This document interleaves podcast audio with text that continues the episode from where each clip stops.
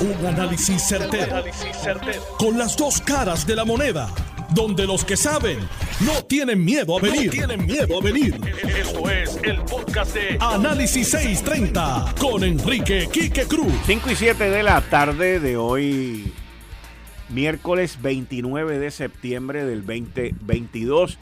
Tú estás escuchando Análisis 630. Yo soy Enrique Quique Cruz y estoy aquí de lunes a viernes de 5 a 7 te recuerdo que ya nos puedes escuchar en todo momento por el 630 AM y el Noti1 también se puede escuchar en todo momento por el 94.3 FM. Ya después de las 6 de la tarde, los que nos han estado escuchando por el 102.5, les digo que no me van a poder, después de las 6 de la tarde, no nos van a poder escuchar por el 102.5, porque 102.5 Hot 102 regresa a su programación musical regular. También a las 6 de la tarde va a estar conmigo el representante y miembro del gabinete de los miércoles, el ingeniero Jesús Santa, presidente de la Comisión de Hacienda en la Cámara de Representantes. Ayer, ayer, cuando estábamos aquí, Ronnie Jarabo y yo, platicando sobre lo que ha ocurrido en el sistema eléctrico y todo este tipo de cosas, Ronnie y una serie de radioescuchas me dijeron, sí, eso es verdad. Ronnie hizo una mención, mencionó que Josué Colón había dicho que eh, varias de las unidades de generación se habían inundado y que habían tenido problemas. Ahora, ahora, yo le dije a Ronnie que yo tenía que corroborar esa información porque una cosa es que hayan habido inundaciones o hayan habido problemas con algunas unidades de generación y otra es que por esos daños de generación Puerto Rico no haya estado electrificado. Puerto Rico no haya podido superar esto más, más rápido. Y ahí fue donde yo le dije, yo tengo que corroborar esto porque pueden haber ocurrido los daños que ocurrieron, pero eso no atrasó ni obstaculizó la generación. Porque eso, hay dos cosas aquí distintas. Una cosa es que tú te metas en un charco y otra cosa es que ese charco no permita que tu carro camine. Y de eso es que yo estoy hablando.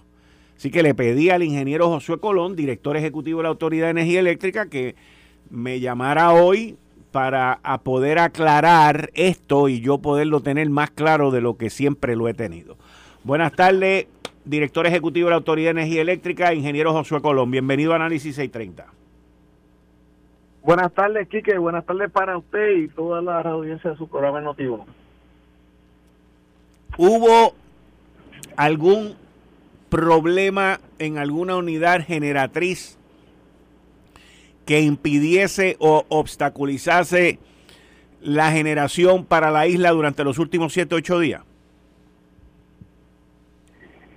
No, Quique, desde esa perspectiva no. Nosotros tuvimos unidades que eh, inicialmente cuando pasa el, huracán eh, se afectaron por pues, por la por la cantidad este inmensa de lluvia que cayó y, y, obviamente eh, ocasionaron que los sistemas no estuvieran aptos o en condiciones de esas unidades para poder entrar en servicio y que requirieron que nosotros eh, comenzáramos unos procesos que se que conocemos cuáles son, que se tienen que realizar para limpiar y acondicionar esos sistemas eléctricos que se contaminaron con el agua y lo que el agua trajo también, porque pues, además de agua, pues en, en el caso de las plantas del sur, esa agua también trajo pues otra serie de contaminantes, pues, pues, pues trajo este sal, por decirlo así, arena y todas esas cosas, pues eh, hubo que limpiarlas de, de varios componentes eléctricos de esas unidades. Específicamente eso afectó a, a ese, lo afectó, afectó a Ecoeléctrica también, afectó a Aguirre y, y en menos proporción a, a Costa Sur. Nosotros pues obviamente cuando ocurre el, evento, todas las líneas de transmisión y distribución salen de servicio, todas las subestaciones salen de servicio y todas las líneas de distribución salieron de servicio. 32 minutos luego de que el sistema se apaga, comenzamos el proceso de arranque por Palo Seco y entraron unidades de Palo Seco en servicio a energizar las áreas que poco a poco se fueron poniendo disponibles al sistema para ir energizando. De ahí, luego que energizamos esas unidades en Palo Seco, procedimos a energizar la planta de San Juan. Por ahí continuamos encendiendo unidades de la planta de San Juan y poco a poco, según se fueron normalizando circuitos, de esa misma manera se fueron eh, colocando en servicio unidades. Se, eh, según el UMA fue avanzando con las líneas de distribución y transmisión, ¿verdad? Primero las de transmisión en esa misma dirección nosotros fuimos colocando unidades. Primero están las líneas, después las unidades. No es, al, no es al revés. No es que primero están las unidades y después están las líneas. Tienen que estar las líneas y las subestaciones disponibles para entonces la unidad generatriz prender y poder producir y enviar energía. Si no hay líneas, no se puede eh, transmitir energía hacia ningún lado. Por lo tanto, es un ejercicio fútil prender una unidad si no vas a hacer nada con ella porque vas a quemar combustible que no tiene ningún tipo de uso. Eh, y en un evento de esta manera uno conserva el combustible en lo que la infraestructura de transmisión y distribución se hace disponible. Hay ocasiones en el proceso de reelectrificación o reenergización de un sistema de energía que las líneas eléctricas o subestaciones pueden que puede que estén disponibles y cuando se notifica a energía eléctrica o a generación que ya hay X infraestructura disponible, pues entonces ahí es que se comienza el proceso de arranque una vez la central termoeléctrica está energizada. Para que tengas una idea más clara. Te mencioné que empezamos por Palo Seco, se energizó este eh, San Juan, pero no había conexión hacia el sur. Por lo tanto, las unidades del sur, las plantas del sur estaban todas apagadas, no tenían energía. Ok. Entonces, al, no, al no tener energía, no se pueden comenzar los procesos de energización de los equipos, probarlos. Eh, eh, donde hubiese problemas, comenzar con los procesos de limpieza, de descontaminación y todo lo demás que se requiere para condicionar los equipos auxiliares de una termoeléctrica para poder comenzar a arrancar. Hasta que eso no ocurrió, que ocurrió eh, varios días después de el huracán, las plantas del sur no tenían eh, electricidad. Y, no, y una de las razones adicionales es porque los Black Star que tienen esas plantas están dañados eh, hay una solicitud nuestra para al negociado para que se puedan comprar nuevos y pues, ¿Desde cuándo? ¿Desde cuándo? ¿Desde cuándo está la solicitud? ¿Desde cuándo? Hace meses nosotros hemos hecho eso en múltiples ocasiones y hasta ahora pues no ha sido viable o posible que se nos autorice, solamente están autorizadas las Blackstar de Costa Sur y, y Yabucoa que eh, se completaron los procesos que se requieren por FEMA para salir con la subasta de la compra de esa, ¿verdad? De esa eh, compra e instalación de esas cuatro unidades. Pero el sistema tiene cerca de 18 eh, que se necesitan. Lo, que pasa, lo que pasa es que lo que pasa es que ayer surge la el análisis y la discusión de que fue algo así como que, bueno, este, en todo momento habíamos oído que el problema era de distribución y de y, de conectividad y no de generación, pero entonces surgió la información de que el ingeniero José Colón dijo que habían tenido unos problemas con una generatriz. Y yo le dije, para, para, para. Una cosa no tiene nada que ver con la otra. O sea, porque hasta donde yo tengo entendido, la generación siempre estuvo disponible hasta que estuviera lista la distribución.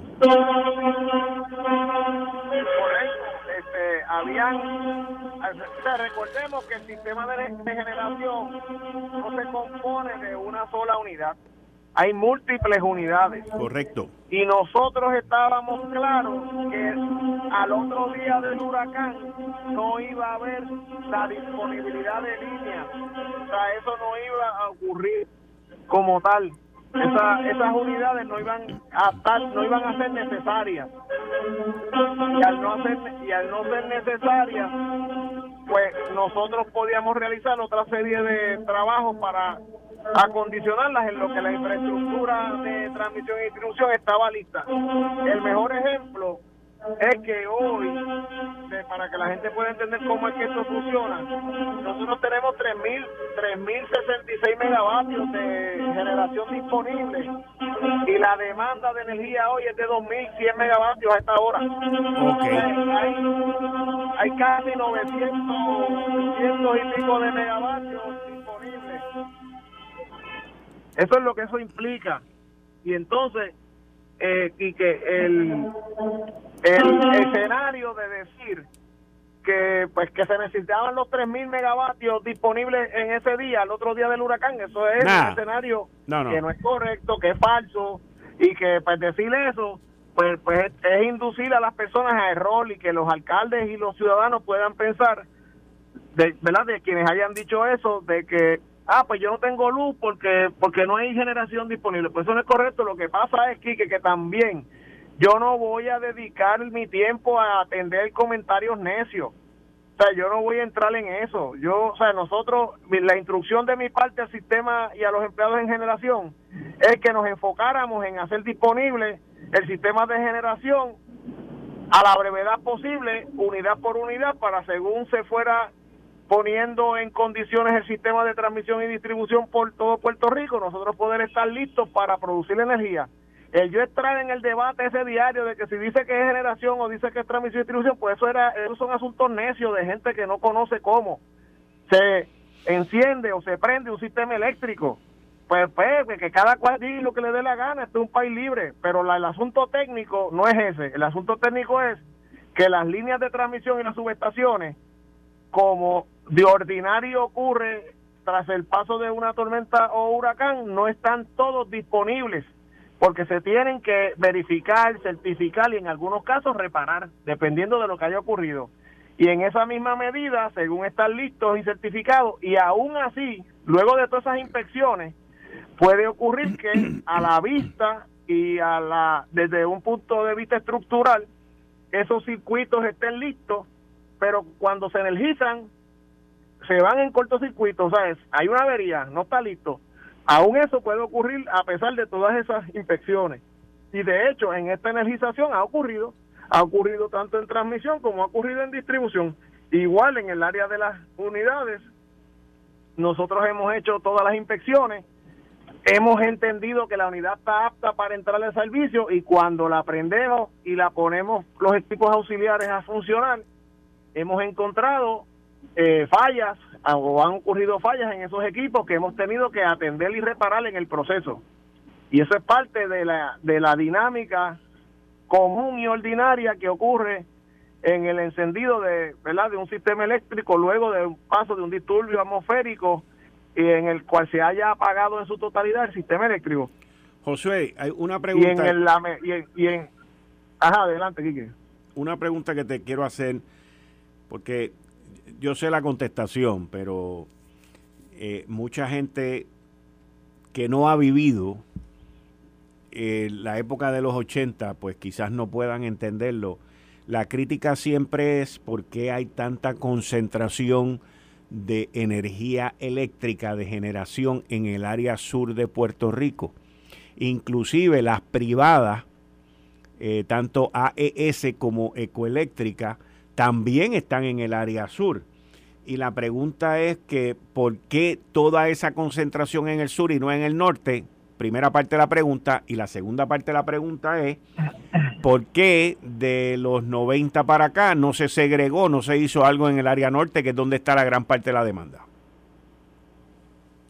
Pues mira aquí que lo que sucede es que la mayoría de la industria que existía eh, eh, eh, cuando se diseña el sistema de generación estaba en el área sur, estaba la Corco, estaba la, Union Carbide y había otra serie de industrias que requerían eh, ¿verdad? mucha demanda de energía y la manera en la que tú evitas tener pérdidas eh, excesivas en, en lo la distribución en la distribución es, es, colocando la producción de energía en lo más cerca posible de la carga y, y como esa carga estaba en el sur esas plantas eh, eh, Costa Sur y Aguirre pues están en el área sur de, después eh, cuando cierran todas estas refinerías petroquímicas y esa otra serie de, ¿verdad? de industria que había en el área sur y se, y se mueve el modelo económico a las farmacéuticas, las farmacéuticas entonces se instalan en el norte, Barceloneta, Manatí, en toda esa zona por ahí, eh, eh, se llena, por decirlo así, de ese tipo de industria que, que era de otro tipo. Pues entonces ya tú, ya tú tienes las centrales eh, construidas, no las puedes como que montar en una plataforma y llevártelas en un trozo y moverlas al norte. Eh, la manera entonces de tú esa producción y esa capacidad no perderla es transmitirla mediante infraestructura de transmisión y ahí es que vienen y se construyen líneas adicionales de transmisión para poder mover grandes bloques de energía desde las plantas del sur hacia el norte. Esa es la razón. Y entonces, eh, pues obviamente, al igual que en todos los, sistemas eléctricos, la, las grandes cantidades de energía se mueven a través de líneas de transmisión a alto voltaje. ¿Y por qué en los para últimos para minimizar las pérdidas ¿Y por qué en, la transmisión? ¿Y por qué en los últimos 30 años no se hizo nada? En los últimos 30 años la autoridad eh, construyó la planta de Cambalache y construyó el ciclo combinado de San Juan. Ok. Eh, en, el, en el ciclo combinado de San Juan, pues se instalaron 460 y pico de megavatios en el norte.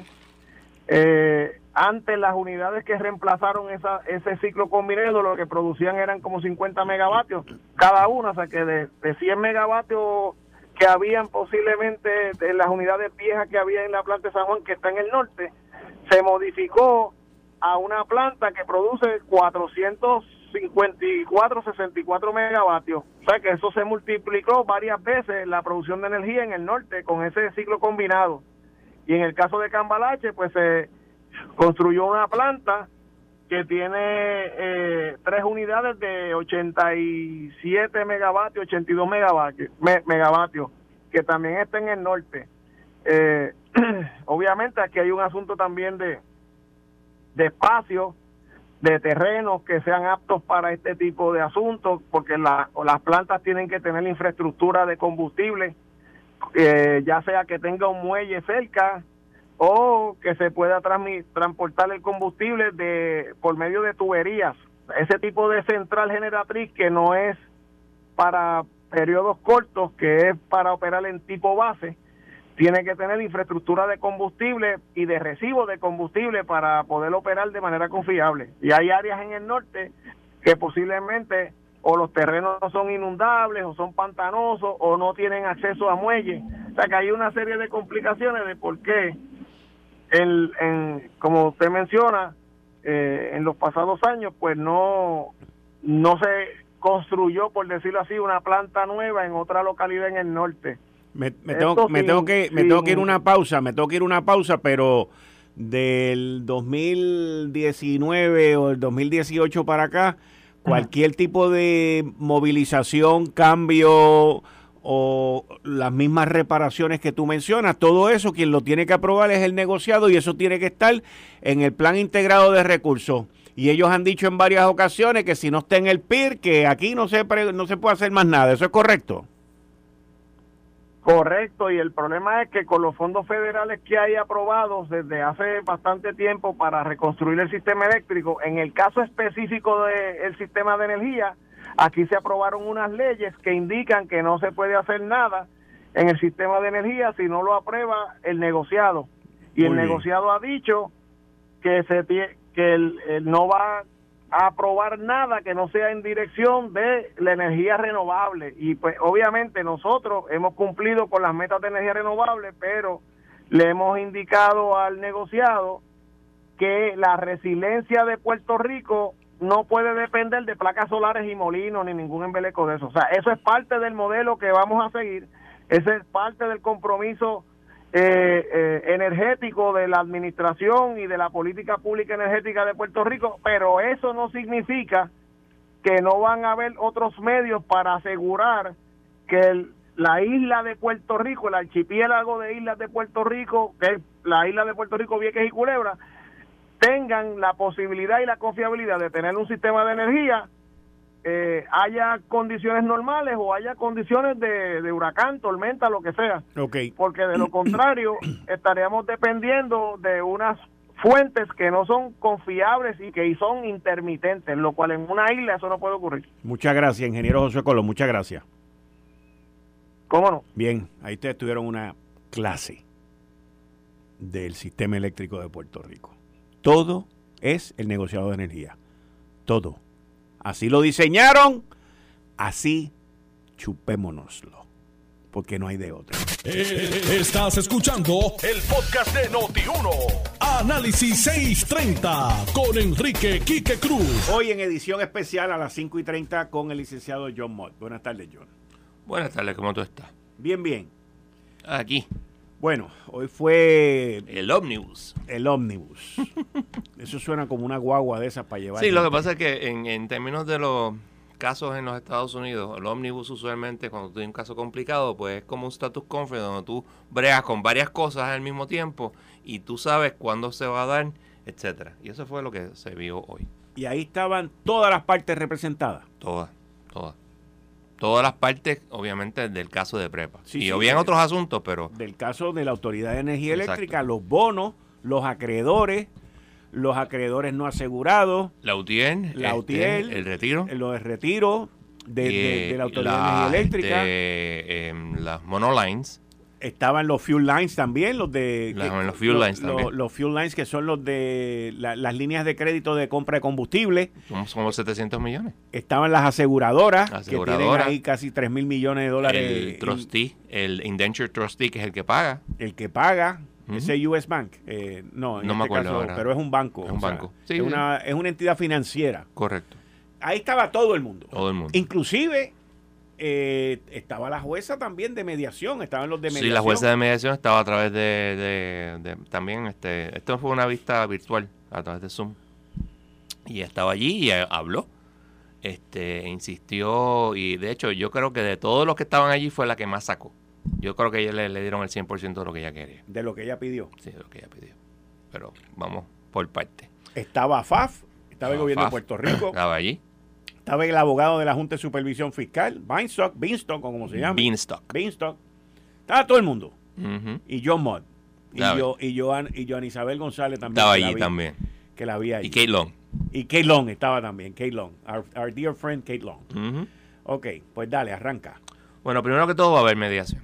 Va a haber mediación. Va a haber mediación. Ordenada por la jueza Laura Ordenada por la, por la jueza. Y la jueza Laura Taylor Swain fue la que presidió todo este. Exacto. Es la, nombrada por el Tribunal Supremo, por el juez presidente del Tribunal Supremo para, para manejar este caso. Pero ella es la que manejó el caso hoy. Hoy. Porque a veces ella en ocasiones ha delegado en otros eh, jueces. las cuestiones de descubrimiento, etcétera, se lo deja a veces a la juez Dean, pero esta, esta, parte no porque. Hoy fue ella. Porque ya, en eh, términos constitucionales, ella es un Article 3 judge y la juez magistrado judge magistrate judge Dean es un Article 1 judge que no puede tomar ciertas decisiones. Okay. ok, adelante.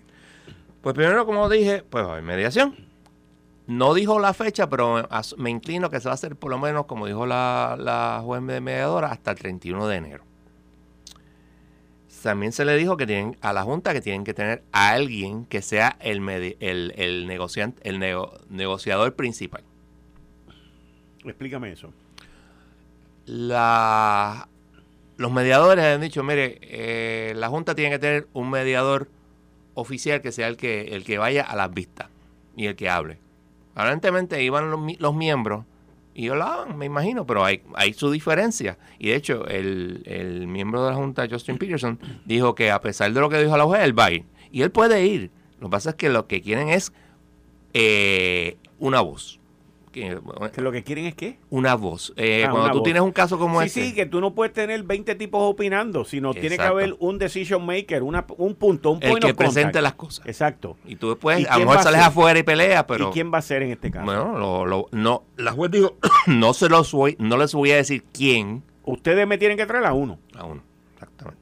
Y ese, y ese es de la Junta nada más. De la Junta nada más. Eso no es de AFAF ni de nadie. No, no, es de la Junta. Y de ese no Junta. representa al gobierno tampoco, ni No. AFAF. Bueno, lo que pasa es que técnicamente, bajo promesa, eh, se supone que, y es así, bajo, bajo promesa, la Junta representa, es el gobierno, de Pu- del gobierno de Puerto Rico. Pero Pero, y de prepa. aquí donde, aquí esta es la parte que, como dice mi querido amigo y compañero aquí, licenciado Ángel Toledo, aquí donde a mí se me encebolla el hígado. Pero dime, porque yo sé lo que tú me vas a decir. Pero la juez ha permitido siempre, y de hecho Sí. fue una, en una vista en Nueva York, creo fue en noviembre del 2017, ella dijo, no, pero yo voy a permitir que AFAS pueda hablar.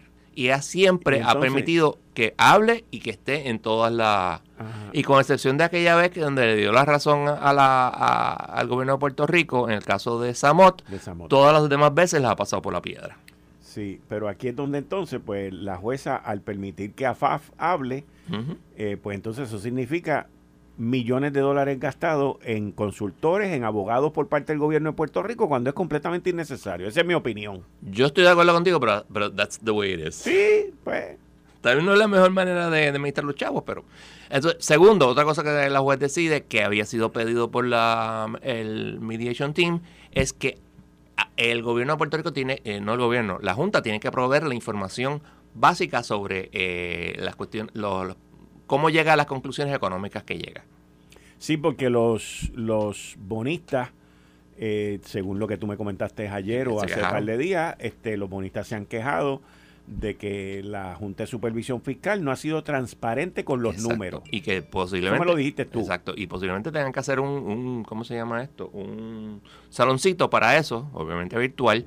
Y que si hay alguna disputa sobre qué documentos hay que traer, traten de resolverlo ahí. Si no, me lo traen a mí y yo decido si lo va a ver la juez Dean o lo va a ver alguno de los mediadores. Ok. Lo cual, ajá, obviamente, no le supo muy bien a la gente de la Junta. Este, y también el Beanstalk básicamente dijo, bueno, si hay que traer un, un, un financial advisor, lo traemos.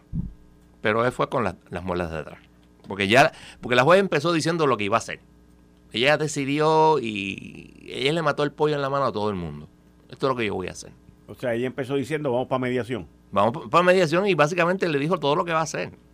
Él le dijo, no, eh, no va a considerar la moción de desestimación ni la petición para nombrar un síndico. ¿Quién pidió eso? Lo- lo- los, los los bonistas. bonistas.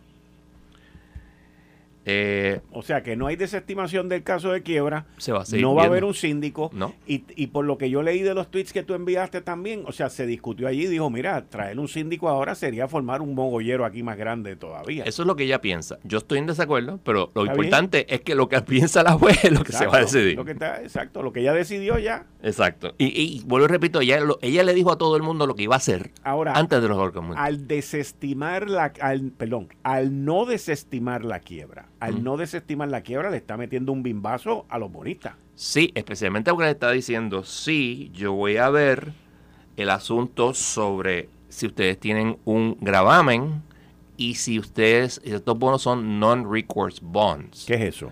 Non-recourse bond es que tú no puedes cobrar excepto del stream of income, que es la tarifa. Aparentemente los bonistas están diciendo que ellos pueden cobrar otras cosas que yo estoy en desacuerdo, pero that's not the point. Cuando tú dices que los bonistas están diciendo que ellos pueden cobrar otras cosas, ¿a qué tú te refieres? Por ejemplo, Otras cosas, ¿qué son otras cosas? eh, los bienes de la autoridad.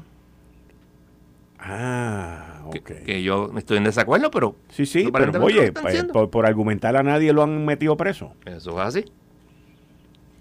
La Junta va a radicar una nueva, una moción, una nueva demanda que va a incluir otras cosas nuevas. La juez dijo no va a haber descubrimiento, excepto bajo la regla 56D de procedimiento civil federal, que lo que quiere decir, lo que dice es que cuando te presenta la moción de sentencia sumaria, tú no la puedes oponer porque te falta algo.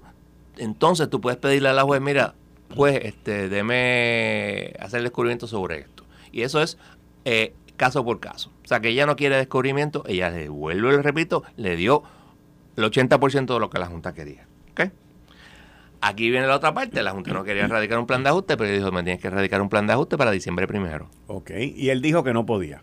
Él dijo que, no estaba seguro que podía. Que era un poquito difícil. Estaba difícil. ¿Y le dieron más tiempo no? No, no le dieron más tiempo. Le dijeron táncata. claro, eh, verbalmente no lo dijo. Ella se resolvió la parte escrita. Me imagino que lo va a dejar como está. Y ver una vista de eh, confirmación del plan para, para junio del 2023. ¿Por qué esas fechas son importantes?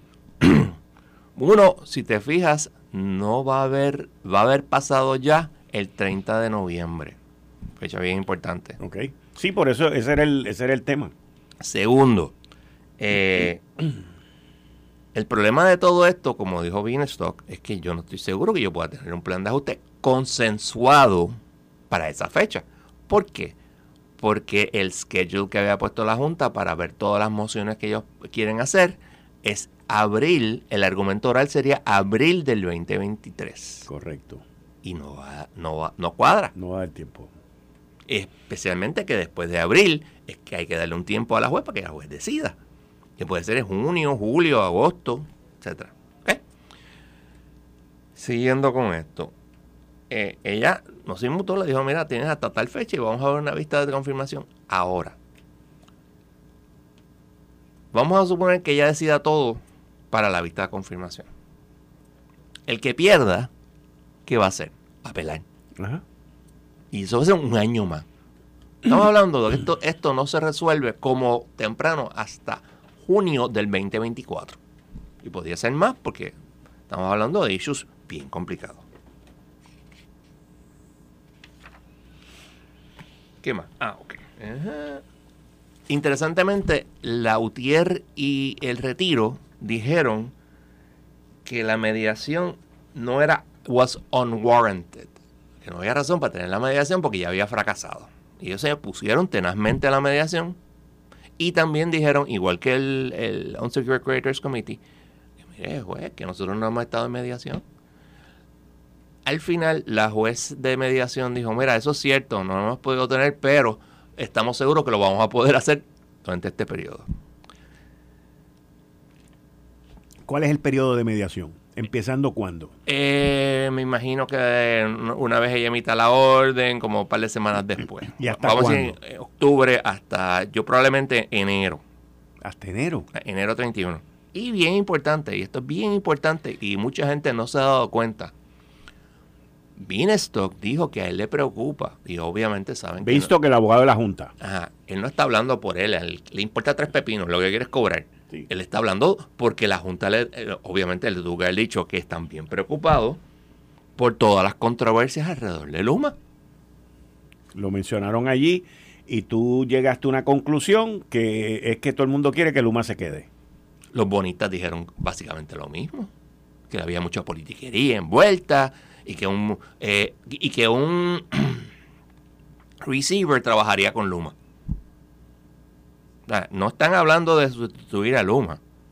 Están hablando de alguien que va a trabajar con Luma. Exacto. ¿Y qué quiere decir eso? ¿Qué quiere decir? Que a menos de que el gobierno de Puerto Rico se ponga, qué sé yo, bien rebelde. No lo ha hecho todavía. Luma se va a quedar. Okay. Probablemente haya una extensión, probablemente hasta la, de un año, octubre del año que viene, o sea que entonces noviembre 30 pasaría a ser un, un aplazo, un, una fecha que se convertiría en un año adicional o en dos años adicionales. Exacto. Y eso llevaría entonces a cabo una enmienda. ¿Y quién ordena la enmienda y quién dice que se puede hacer la enmienda? Eso es bien sencillo. Eh, el P3, que es el que llega con el contrato, se sienta, se sienta, con Luma y escriben, te lo puedo escribir yo en cinco minutos. Toda la eh, la fecha de si en, tal eh, amendment, si en tal fecha del 2023 no se aprueba el plan de ajuste, que sea aceptable a NUMA, porque eso es bien importante. O sea que ya la fecha de noviembre 30 pasa. Probablemente pase. Ok, vamos a hacer una cosa, porque Mm. no hemos terminado. Tú tienes unos minutitos más. Sure. Ok, no te me vayas. Esto fue el podcast de Notiuno. Análisis 630 con Enrique Quique Cruz. Dale play a tu podcast favorito a través de Apple Podcasts, Spotify, Google Podcasts, Stitcher y notiuno.com.